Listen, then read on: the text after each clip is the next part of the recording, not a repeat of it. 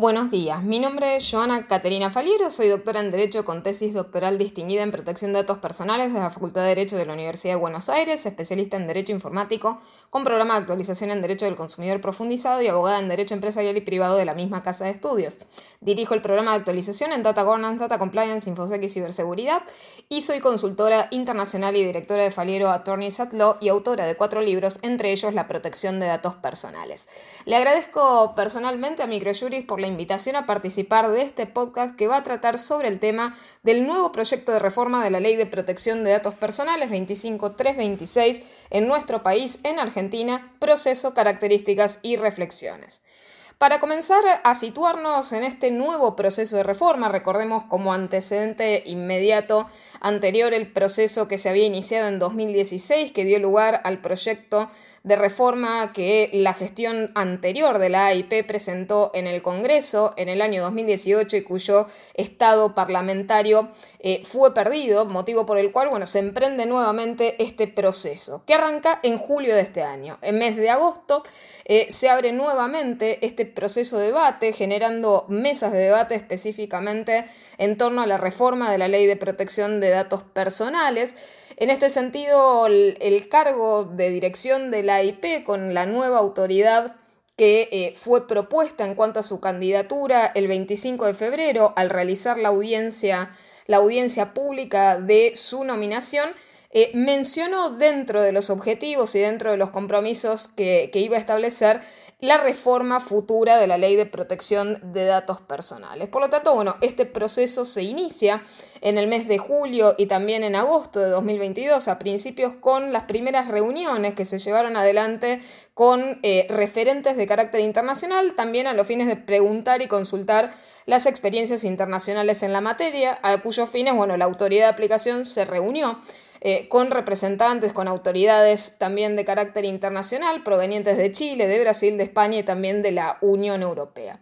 Este proceso de las reuniones preparatorias fue seguido por un proceso también de realización de mesas de debate en la cual participaron representantes multisectoriales de diferentes, eh, de diferentes características. En primer lugar, se reunieron en un primer instante, el 9 de agosto, eh, con representantes de organizaciones de la sociedad civil y de la academia, una segunda mesa abierta participativa con representantes del Consejo Federal de la Transparencia se llevó a cabo el día 10 de agosto, el 12 de agosto se llevó a cabo la tercera con representantes de cámaras y asociaciones empresarias del país, una cuarta reunión el día 16 de agosto con expertos en protección de datos personales, una quinta reunión el 17 con los exdirectores de la entonces Dirección Nacional de Protección de Datos Personales y la AIP,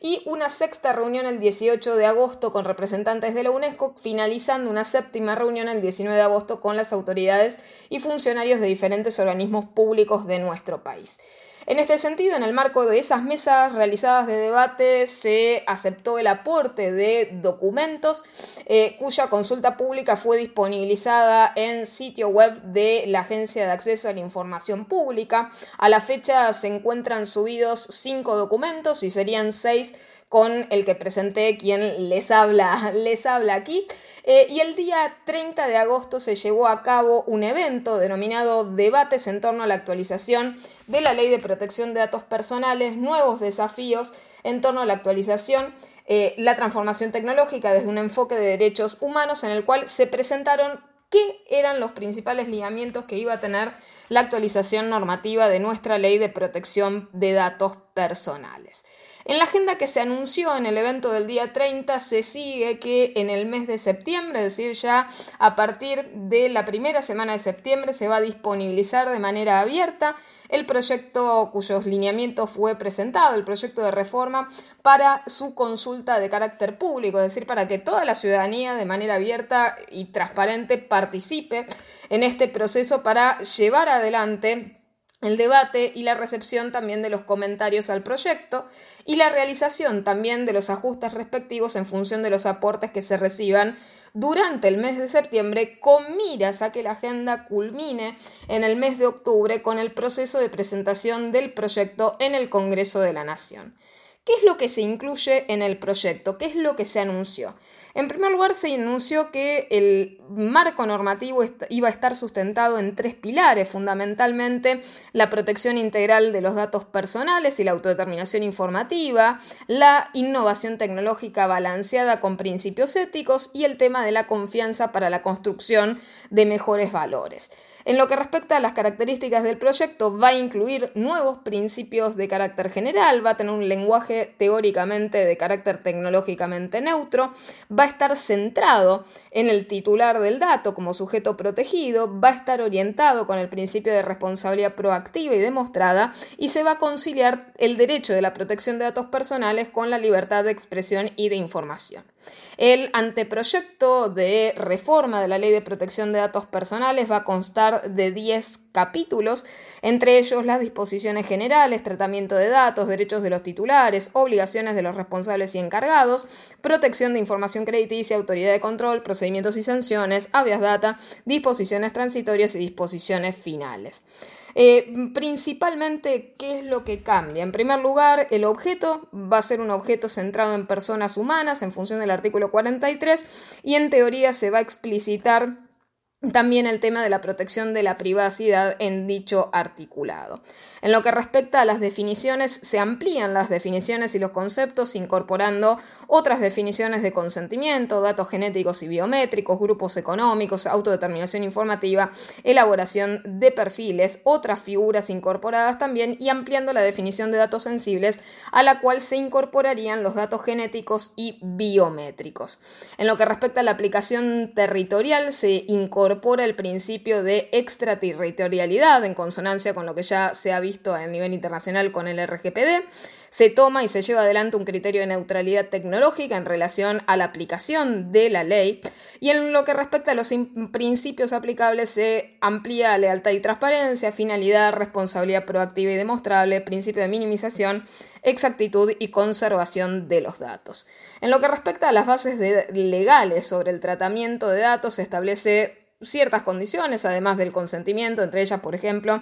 el ejercicio de funciones propias de los poderes del Estado, eh, el cumplimiento de obligaciones legales aplicables, la ejecución de contratos, etcétera, etcétera. Y de lo cual se sigue que dentro de las características del consentimiento, a diferencia del proyecto de 2018, el mismo va a tener las características de previo, libre, específico, informado e inequívoco. Recordemos que aquí, sin perjuicio de que no se menciona que pueda llegar a ser tácito, lo cual supuestamente y presumiblemente por voz de lo que ha mencionado la autoridad de aplicación, se cambia directamente el paradigma y no se va a aplicar consentimiento tácito, no obstante, aquí en el listado de características no enuncia la expresión ¿sí? como forma, así que eso es algo al menos curioso.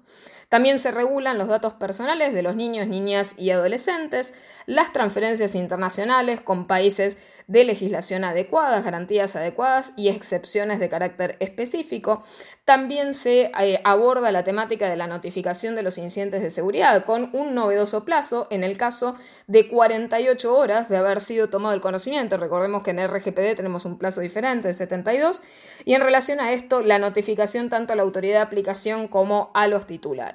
En lo que respecta a los derechos de los titulares, tenemos los típicos derechos arco, acceso, rectificación, oposición, supresión, se agregan portabilidad y no inferencia, esto tomado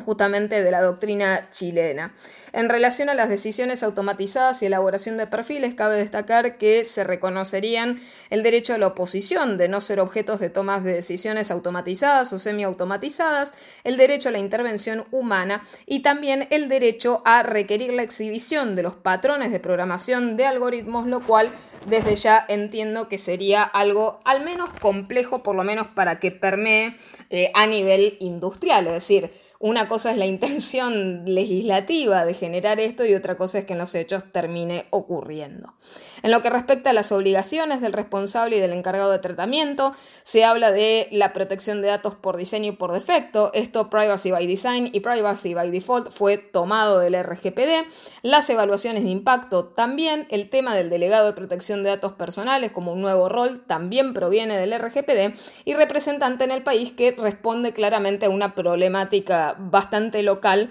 de la ausencia de representaciones en el país, justamente con el caso del típico de las casas matrices y las filiales y los grupos económicos que ofrecen en el caso, mm, prestaciones a nivel nacional y que no tienen representación aquí local. En lo que respecta al Registro Nacional de Protección de Datos Personales, sí se establece eh, la necesidad de tener delegados de tratamiento y representantes eh, de tratamiento. Eh, y en lo que respecta a los datos e información crediticia, se establece un régimen bastante similar y sin mucha innovación realmente en lo conceptual, poca creatividad en relación a esto, de conservación, en lo único que varía es en los plazos. En este caso se preserva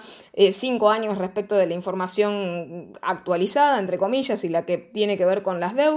y un año cuando el deudor, en el caso, cancele las obligaciones. Eh, y en lo que respecta a las multas, se establecen mecanismos diferentes para establecer las multas, que era un tema ampliamente criticado de la falta de actualización de la normativa anterior en relación a que las multas hasta el momento no eran pecuniarias disuasorias como se esperara, y lo que se promete es que se van a establecer mecanismos para establecer las multas, entre ellos unidades móviles y porcentajes relativos a la facturación anual global en relación obviamente a la entidad multada y la actualización de estos montos y que sean verdaderamente proporcionales y disuasorias. Y por otra parte, se amplían finalmente las facultades de la autoridad de aplicación en lo que respecta para que la misma tenga la capacidad de tramitar de manera más expedita esas denuncias y sanciones, la investigación y la realización de tareas de fiscalización, el establecimiento también de mecanismos voluntarios de resolución de controversias, la emisión de órdenes obligatorias, la promoción de la cultura de la privacidad, del asesoramiento y la capacitación y también la promoción de la certificación y homologación, también mecanismos que el RGPD también estimula.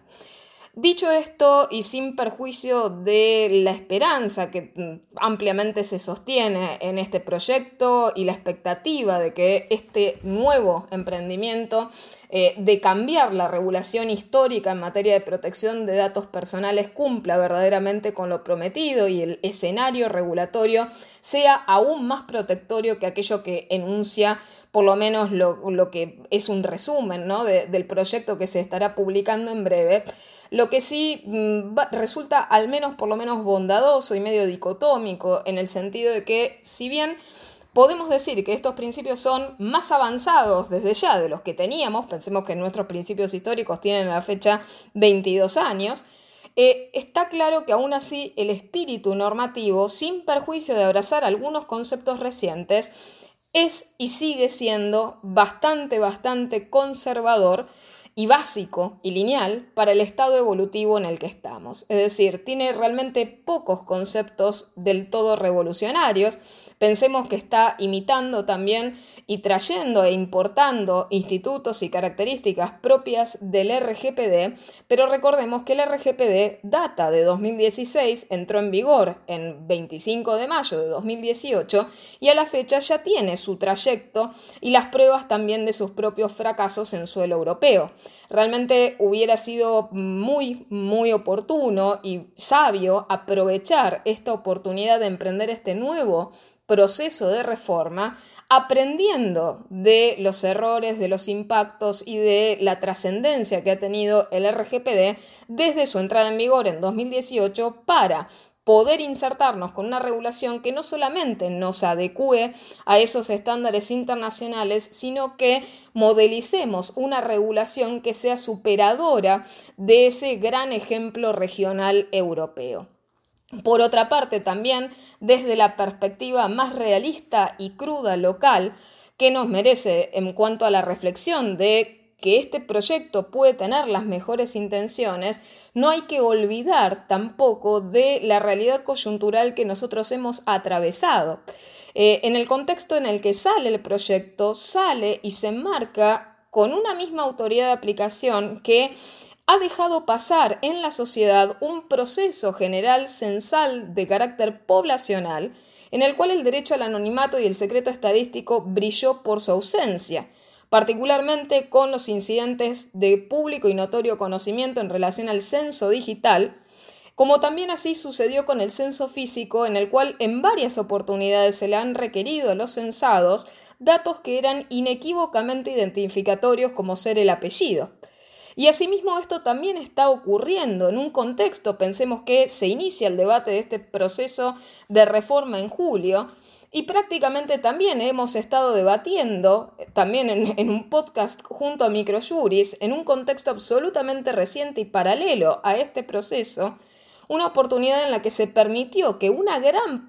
una gran parte y proporción de nuestra población a los fines de preservar los subsidios que se tenían en los servicios públicos esenciales, renunciaran a cualquier secreto previsto de carácter legal, fiscal, financiero, registral, etcétera, etcétera. Y todo ello ocurrió ante los ojos y el conocimiento de la misma autoridad de aplicación que hoy día lidera la reforma. Por lo que, por un lado, vemos dicotómicamente lo que ocurre en un proceso de reforma, donde se está sosteniendo la protección de datos personales como un derecho humano fundamental de nuestra era digital, pero por el otro lado, en la misma sociedad en la que estamos viviendo, la misma autoridad no se pronuncia y no sanciona la renuncia masiva sobre el derecho a la privacidad y confidencialidad que ha afectado a una cantidad significativa de individuos y de ciudadanos argentinos. Por lo tanto, sí resulta cabal y necesario que esta redacción que tome esta norma fundamental, este nuevo proyecto, tenga realmente en cuenta esa protección prometida de los datos personales y que abrace genéricamente y de manera verdadera y sincera la teleología protectoria que tiene y que priorice realmente el cumplimiento de ese derecho humano fundamental y personalísimo que es la autodeterminación informativa del titular del dato por sobre dos cosas. Por un lado, el desarrollo avasallante que tiene la actividad industrial del procesamiento de datos y por otra parte el acaparamiento y el procesamiento masivo y voraz de datos por parte del Estado, por parte de sus organismos y sus funciones públicas. Al momento se anunció este 30 de agosto que el propósito del nuevo proyecto iba a ser dar respuesta a los nuevos desafíos que imponen las transformaciones tecnológicas y el desarrollo de la economía digital y a su vez armonizar los estándares regionales e internacionales desde un enfoque de derechos humanos con una mirada situada y soberana. El camino que hemos recorrido hasta la fecha para alcanzar este momento de transición regulatoria fue muy extenso, aún resta bastante por delante, es decir, sin perjuicio de estos plazos de septiembre, octubre que se esperan en la agenda de participación transparente y abierta, lo que sí sorprende es la brevedad de tiempo que llevó gestar un proyecto tan importante como este, que ha sido prácticamente un, un tiempo ficcional, es decir, apenas meses y tan solo reuniones, algunas reuniones en relación a esto, una totalidad de, eh, como decirles, mm, siete mesas de debate y reuniones previas eh, en relación a ello, no se logra ni se alcanza un proyecto acabado desde lo conceptual. Es un proceso que debería haberse abierto mucho antes a la consulta pública, es decir, no el producto terminado y recién allí la participación de la sociedad. Entonces, lo que sí se espera, o por lo menos una reflexión final para así concluir,